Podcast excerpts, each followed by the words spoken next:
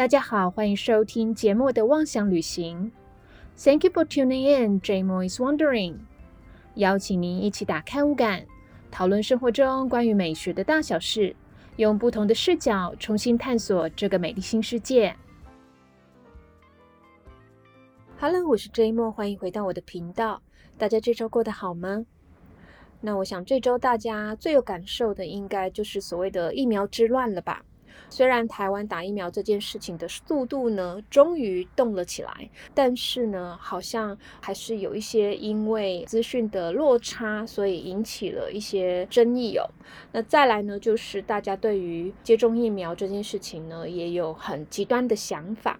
好，有些人认为呢，我要赶快打疫苗，然后就有抗体，可以赶快回归正常的生活，保护自己也保护他人。但是呢，也有人会觉得说，打疫苗要承担的风险可能比不打还要大。要去打疫苗奋起抗争呢，还是不打疫苗苟且偷生呢？这个都是大家可能还蛮纠结的一个问题哦。当然，每一个国家对于施打疫苗这件事情的政策也不太一样嘛。呃，就像之前说，美国他们用奖励鼓励的方式，就像有些州呢，如果你去打疫苗的话呢，你还可以拿到乐透券或者是摸彩券啊。如果有机会的话，还有可能中一百万的美金呢。但是呢，也有其他的国家，譬如说，我觉得继川普之后呢，其实还有另外一个非常奇葩的国家领导人，就是菲律宾的总统杜特地，他就对他的国家的人民说：“好，你如果不打疫苗的话，我就直接把你送去坐牢吧。好，那你在牢里呢，我还帮你打一下这个猪打的疫苗。好，反正是真的是一点都不留余地的。”好，那不知道各位的想法呢？你们觉得打疫苗这件事情应该按照你自己的自由意志，也就是你觉得想打就打，不打就不打，还是觉得政府它应该要再更铁腕一点，强制规定每个人民呢都应该要施打疫苗，然后呢让大家赶快回归正常的民生经济的状态？你觉得呢？好，回到今天的主题，因为到了月底嘛，所以呢又是节末报报的单元了。那我把它下的标题呢，就是第一个小贾斯汀夫妇见法国总统 EQ 惹争议，第二个呢是街头服饰能否登上奥运闭幕式的大雅之堂。这两件事呢，其实它有一个共同的地方，就是他在讲我们要不要去看场合去穿衣服的这件事情哦，也就是所谓的穿衣礼仪。而这件事情拿到非常注重礼仪的日本的话呢，他会用三个英文字母的缩写去提醒你哦，就是 TPO，这分别代表什么意思呢？T 就是 time 时间，那这可能是指白天或者是晚上，但也可以说是呃季节，是春夏还是秋冬。P 呢就是 place，就是地点。看你这次呢要去的场所，它是一个简单的餐厅，还是它是一个五星级的饭店呢？好，最后一个呢，O 就是 occasion 场合。那这个场合的话，也有可能是代表你的这个目的性，比如说你要参加的是婚宴呐，还是你是去参加颁奖仪式？还有呢，就是你要去见的人，还有你自己的这个身份。好，那在日本或者是在欧美国家，如果它是一个比较正式的场合的话呢，通常呢都会收到请帖，无论是实体的还是电子的。那主办方呢也可能会给你一些着装的要求，那这就是所谓的 dress code。我觉得在台湾呢，呃，比较少啊，会有人注重这个着装的要求，可能顶多它可能是一个主题 party，然后或者是呃，在年尾的时候的这个尾牙啊，或者是年会呢，可能会要求大家穿一个主题呢，增加趣味性。那这可能是从颜色，比如说全白啊，全粉红啊。或者是前几年宫廷剧很流行嘛，所以呢就规定说，哦，大家都要穿成像格格啊，像王爷那样啊，还是呢就是要打扮成这种一九二零年代大亨小传的这种样子哦。我觉得比较多的是这种主题的着装要求，好，再加上呢，大家这几年呢穿的比较是居家休闲的这个感觉，所以一旦遇到正式场合的时候呢，就不知所措了。那关于 dress code，也就是着装要求的一个国际礼仪的话，因为我以前呢有被邀请上过课，那我在这边非常简单粗略的跟大家讲一下，给大家今天挑的这个两个题目呢一个背景的介绍。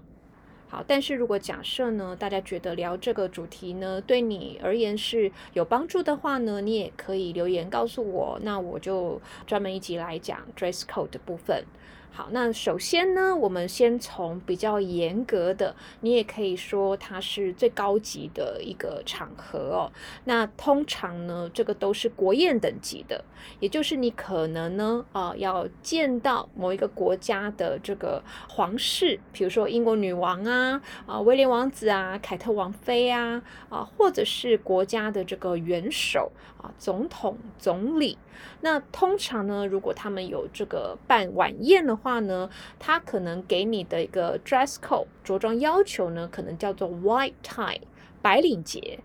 顾名思义呢，男性要打白色的 juju 哦，白色领结，然后要穿燕尾服。女性的话呢，其实它的这个规定呢，相较来讲没有男性这么的制式，但是呢，它也不能露肩膀，要穿到这个长到脚踝的长裙，并且呢，也要戴这个呃长手套，就是它露出皮肤的面积不能太多。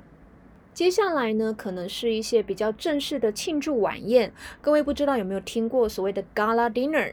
或者呢是比较正式的颁奖典礼，比如说奥斯卡电影金像奖，他们可能会要求所谓的 black tie，好，就是黑领结的一个场合。那一样就是男士呢，要着这个西装，然后打这个黑色的 juju。可是我觉得现在可能更开放、更多元一点，也不一定要黑色的 juju 啦，但看起来至少要很正式。女性就没有这么严格了哦，她可以穿的很 free，但是应该都要穿一下礼服啦。那接下来可能就是一些比较正式的商务场合了，那叫做 business formal。好，那这样子的话呢，呃，男性穿西装打领带啊，然后呃，这个女性的话也是要穿着比较正式的，无论是裤装或者是裙装。大家可以想象，比如说他是开一个很重要的会议，或者是假设今天你要去面试的话呢，大概就是穿 business formal 的感觉。但是呢，现在可能大家对于着装的规定越来越松绑了啊，那所以呃，有些公司行号，当然也要看产业了，他们可能呢也可以接受所谓的 smart casual。那 smart casual 是什么呢？是聪明的休闲还是聪明的随便呢？其实应该说呢，整体而言还是非常的干净、整齐、利落。你是透过精心打扮，可是呢，看起来要让人家觉得呢毫不费力，然后可以保持一些比较轻松的态度的。那因为呢，我在上这个 dress code 的课程的时候，我有让学生呢用线上纸娃娃的游戏去搭配，就是说，你假设要去不同的产业去面试的话，应该要穿怎么样子的衣服。但是他们搭配出来的结果呢，还让我蛮惊喜、惊讶跟惊奇的。好，我会把它放在我的同名粉砖给大家看一下哦。那让我觉得惊喜的原因呢，是因为我发现可能自己认为的一个普世价值，但是其实每个人心中的那把尺的尺度是不一样的。因此呢，今天挑的这两个题目呢，就是一个很好的例子。然后顺便呢，在这里呢，想要跟大家分享一下呢各方的观点哦。第一个题目呢是小贾斯汀夫妇见法国总统抗力 EQ 惹争议。那这个 EQ 的 E 呢，是衣服的 E。加拿大的这个流行歌手，二十七岁的这个 Justin Bieber 呢，和他这个模特儿的太太，二十四岁的这个 Halle Baldwin，那他们好像就是在法国度假吧。但结果呢，不知道为什么呢，法国总统就请他们到啊法国的总统府，也就是所谓的爱丽谢宫啊，也有人翻成爱丽舍宫，好讨论有关于年轻世代的连结这个话题。那我不确定呢，他们在去之前有没有收到邀请函？那上面有没有注明所谓的着装要求？还是真的是非常的临时哦？啊，就邀请他们去跟法国总统会面？但是呢，这对年轻夫妇他们的穿着呢，却惹来了很多的这个争议哦，啊，甚至是批评。那像这个呃外文的媒体呢，他们就下了这个很重的这个标题，比如说他们的穿着是 very inappropriate，就是非常的不恰当，或者是 show some respect，啊，你们可不可以对于总统、对于会面的场合，能够表示出一些尊重呢？那中文的媒体呢是说，这样的穿着去见总统真的是太随便了。也有媒体呢下了一个比较耸动的标题哦，说他们的穿着呢就不正经呢，好就是不正经的一个穿搭。那我来形容呢，两位到底穿了什么，遭受到这样非常严厉的批评。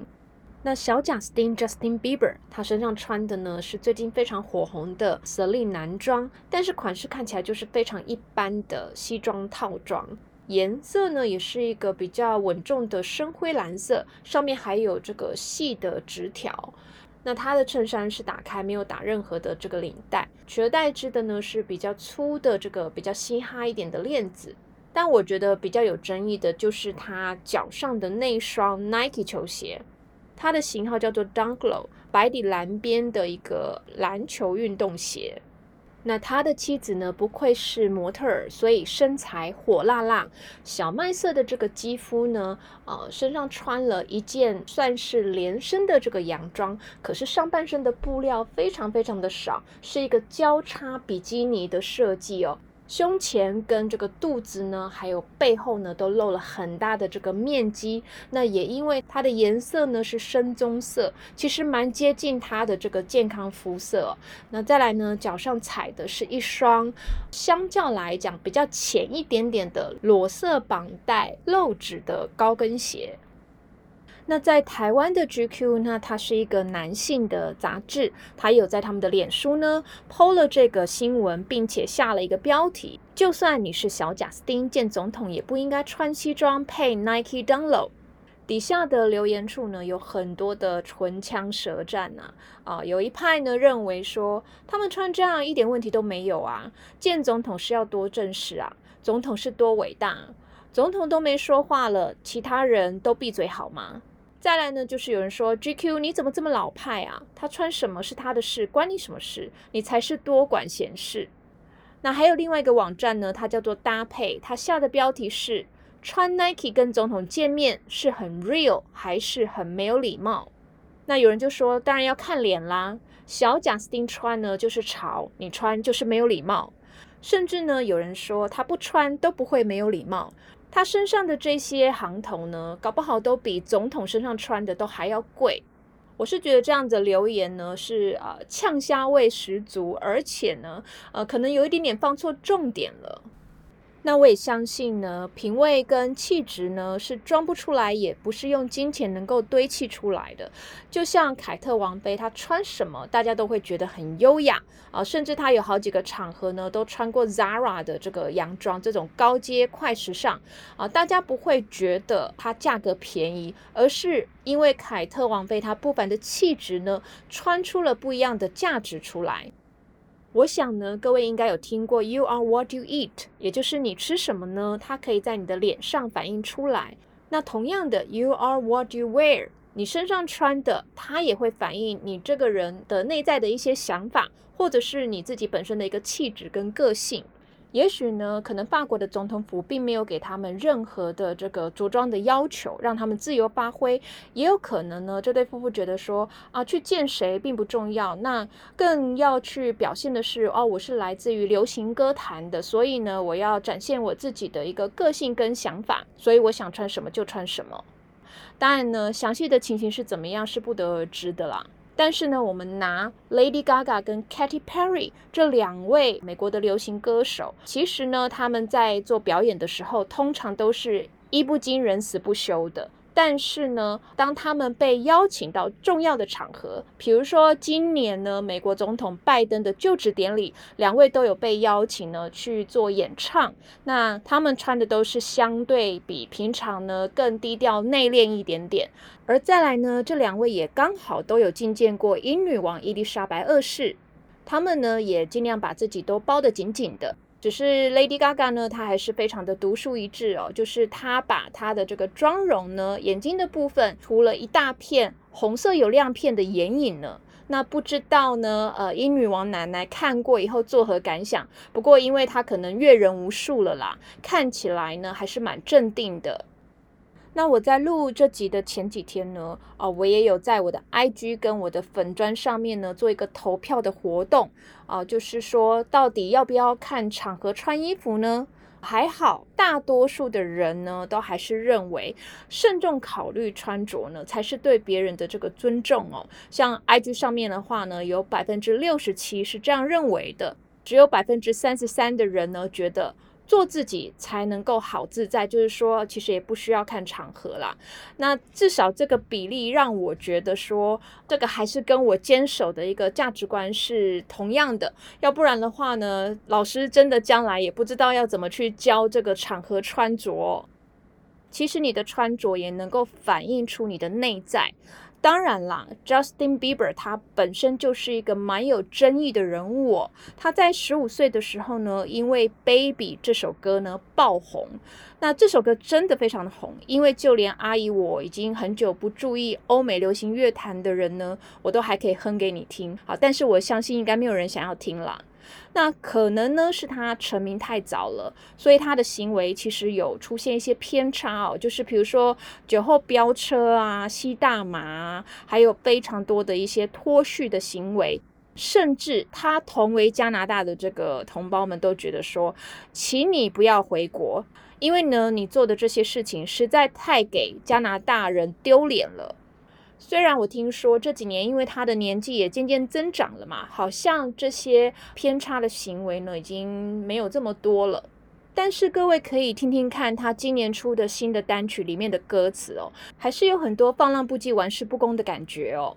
中文的翻译其实听起来是稍微的保守一点点，但是它英文是非常的赤裸的。Peaches 啊，蜜桃其实就是形容梅亚啦。他说：“我在乔治亚州遇见一个正妹，我在加州得到一点大麻，我带着我的梅亚北上，我从那资源里得到了许多光。”其实这里面这首歌呢，它充满了性暗示啊，赤裸裸的这个毒品啊，还有一些不雅的字眼。所以这样的歌真的应该被广为传唱吗？那 Justin Bieber 真的是一个年轻人应该崇拜的偶像吗？其实呢，呃，马克宏总统找 Justin Bieber 去做年轻人的这个对谈，可能呢，是不是真的是一个可以传递正能量的人选呢？就已经是充满问号了。那最后呢，我们来讲说这对年轻夫妇他们穿这样去见总统到底好不好看这件事情好了。那当然我知道审美是很主观的嘛，所以我才把它放到最后的这个部分说。首先呢，Justin Bieber 他脚上的这双球鞋，当然啦，我觉得穿球鞋还是相对来讲比较不正式的。再来呢，呃，因为这个颜色它蓝色的部分蛮多的，那这个蓝呢还蛮像，比如说医生护士进开刀房的时候呢，因为他们要保证无菌嘛，所以呢他们会在鞋子上面套一层蓝色的这个塑胶袋。我觉得还蛮像这样的感觉的。好，那搭配他身上穿的这套西装，我觉得蛮容易让人家出戏的。也就是呢，整体而言，它是有一点突兀的。再来聊聊他的这个模特儿太太好了。呃，我觉得真的啦，呃，这个布料太少了哦，就是铺路的地方真的太多了。其实有时候呢，性感跟轻浮呢，它就在一线之间而已。再加上它整个背后呢，其实是裸露的，你甚至可以看得到。它的这个背上是有拔罐的痕迹，就是有远远的 O C 的一个痕迹哦。那其实穿衣服这件事情呢，不就是要扬长避短吗？再加上你来的这个场合是这么正式的呃一个场合的话，照理讲应该会稍微掩饰一下吧。不过整体而言呢，他身上的这个洋装呢，呃，因为它是深棕色的。可是他脚上的这个裸色的这个凉鞋呢，哦，颜色浅了非常多，所以我就觉得呢不是很平衡，有一点头重脚轻的感觉哦。那我觉得呢，这次小贾夫妇去会面法国总统康利穿的这个衣服引起争议，我想最大的原因是因为呢，这毕竟是一个国际的社交场合，应该要稍微正视一下国际的社交礼仪。虽然不至于隆重到 white tie black tie，而且呢，从 black tie 到 business formal 之间，其实还有比较细项的分类哦，只是我没有啊详细说明。但是我觉得可能呢，他们一下子就跳到了 smart casual 哦，甚至是 casual，就是呃比较休闲的一个状态，所以呢才会有比较多人呢去做这些讨论。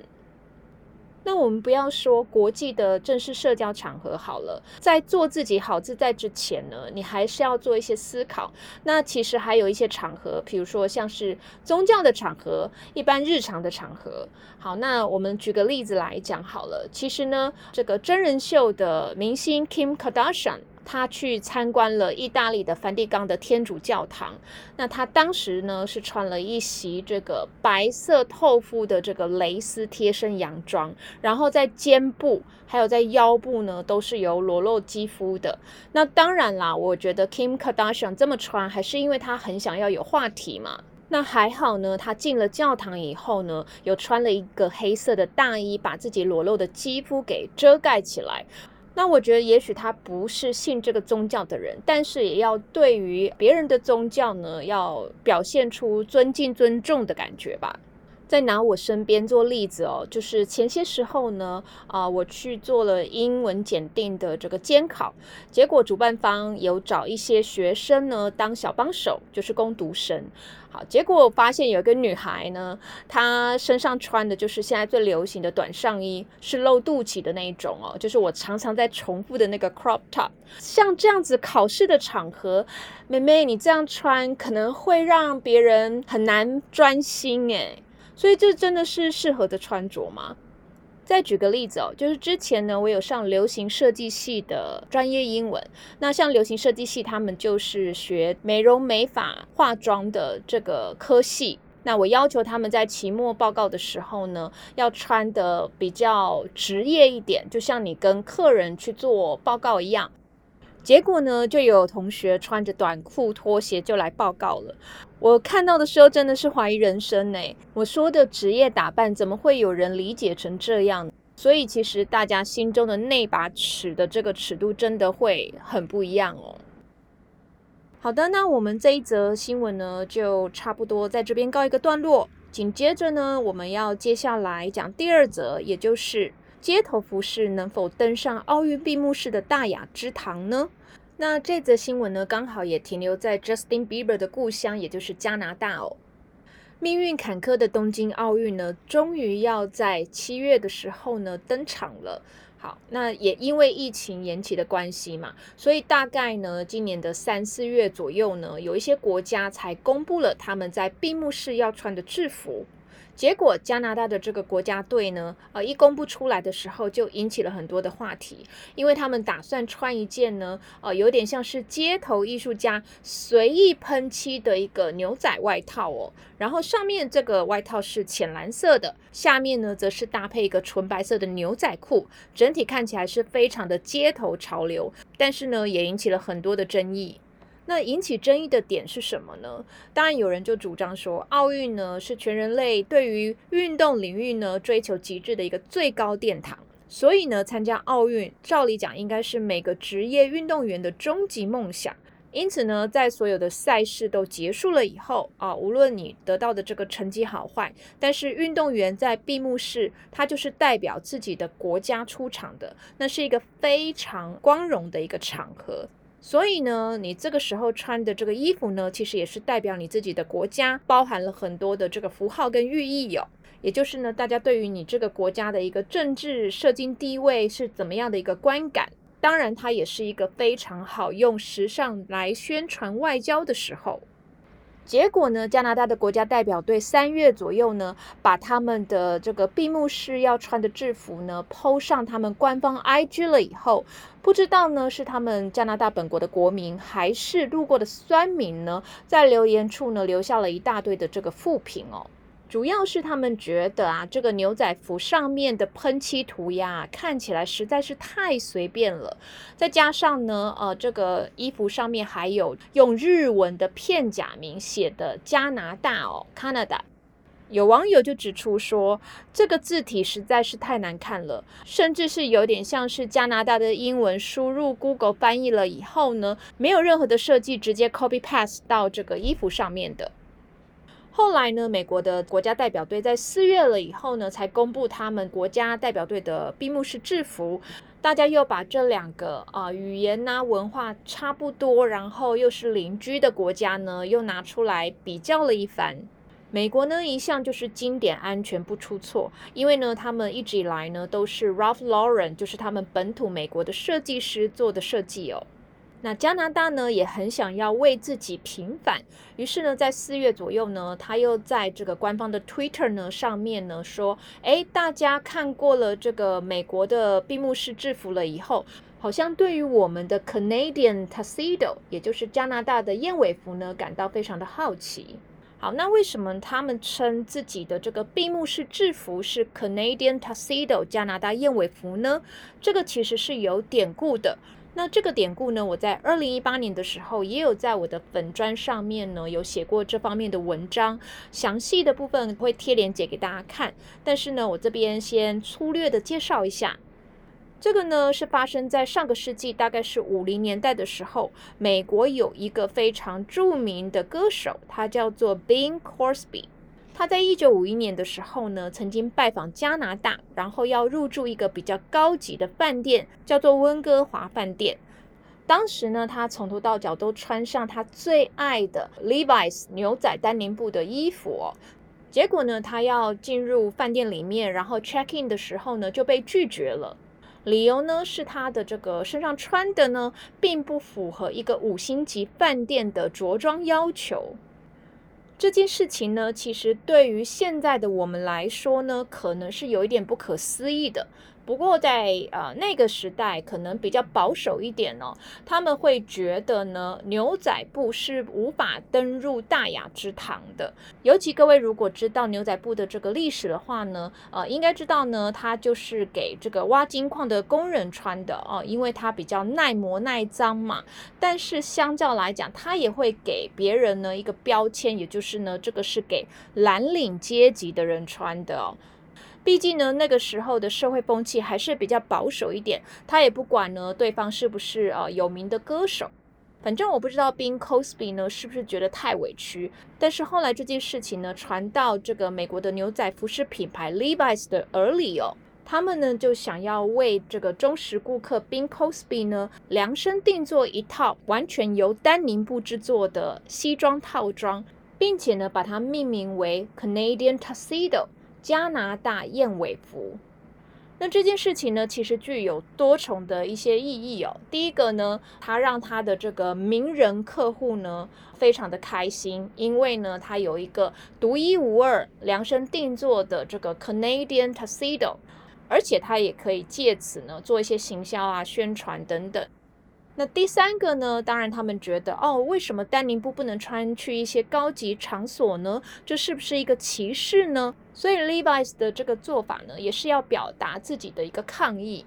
好，那回到我们前面提到加拿大国家代表队他们要穿的这个奥运闭幕式的制服哦，为什么会引起这么多褒贬不一的一些批评呢？其实呢，我觉得第一个。他没有好好的去解释 Canadian Tuxedo 加拿大燕尾服的一个历史典故。第二个呢，其实啊，我觉得它的设计真的是有一点点乱涂鸦，很随便的感觉啦。就像呢，在这个官方的 Twitter 下面的留言呢，啊，有人说。That's unfortunate and sad。这个设计呢，非常的不幸，而且令人难过。好啦，这个是直翻，有点怪怪的，对不对？其实就是很糟糕的意思哦。再来呢，有人说疫情已经让你们有这么多时间，让它变得更好了，结果你设计出来还是这样。好，但是支持的人呢，就觉得说这很酷啊，我觉得非常的具有原创性，而且呢，至少有人愿意去改变了呢。那因为呢，这个制服其实是可以贩售的，所以有一些民众还说我会去买。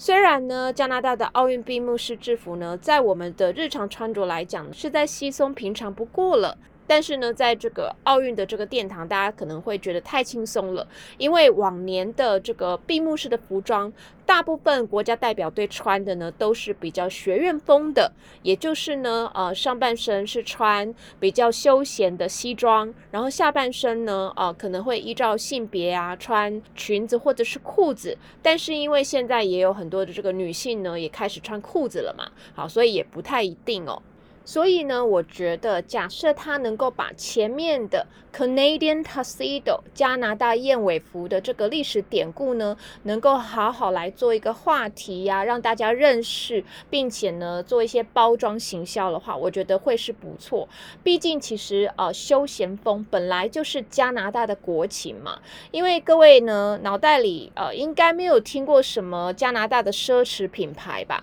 他们大部分都是比较休闲的。好，例如呢，The North Face 啊，户外的休闲品牌；羽绒衣 Canada Goose，还有瑜伽品牌 Lululemon，以及大家非常熟知的这个 Roots。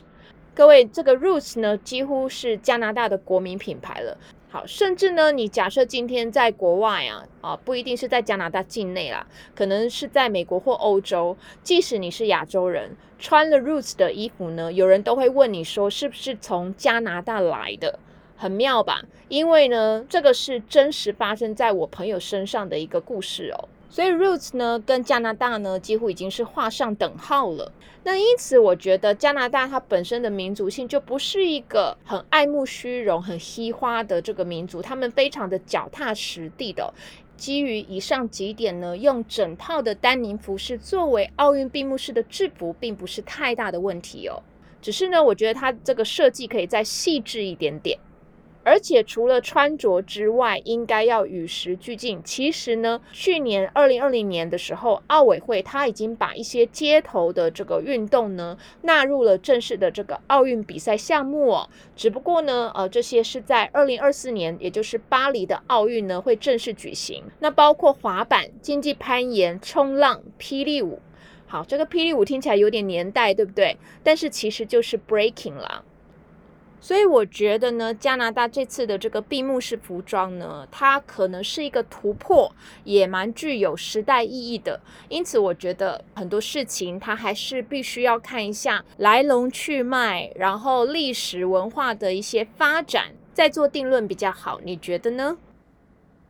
好，今天的内容呢，差不多到这边要告一个段落了。在上礼拜呢，我有跟大家呃预告，就是我要做一些频道调整的计划，因此呢，上新的速度会变成双周更，大约是每个月中以及月底呢，会各上新一次。本来呢，我要跟大家聊聊为什么要做频道调整的这个计划哦。但是这一集录的有一点点长，我怕大家没有耐心听下去，因此呢，我在下一集更新的时候呢，会再跟大家聊这一块哦。那希望大家呢，还是能够准时收听，我还会继续创作，因为我其实并不是没有灵感，我口袋里面还有好多个题目要跟大家分享呢。那我们今天先到这边为止哦，感谢您今天的收听，我们下次再一起出游吧，拜拜。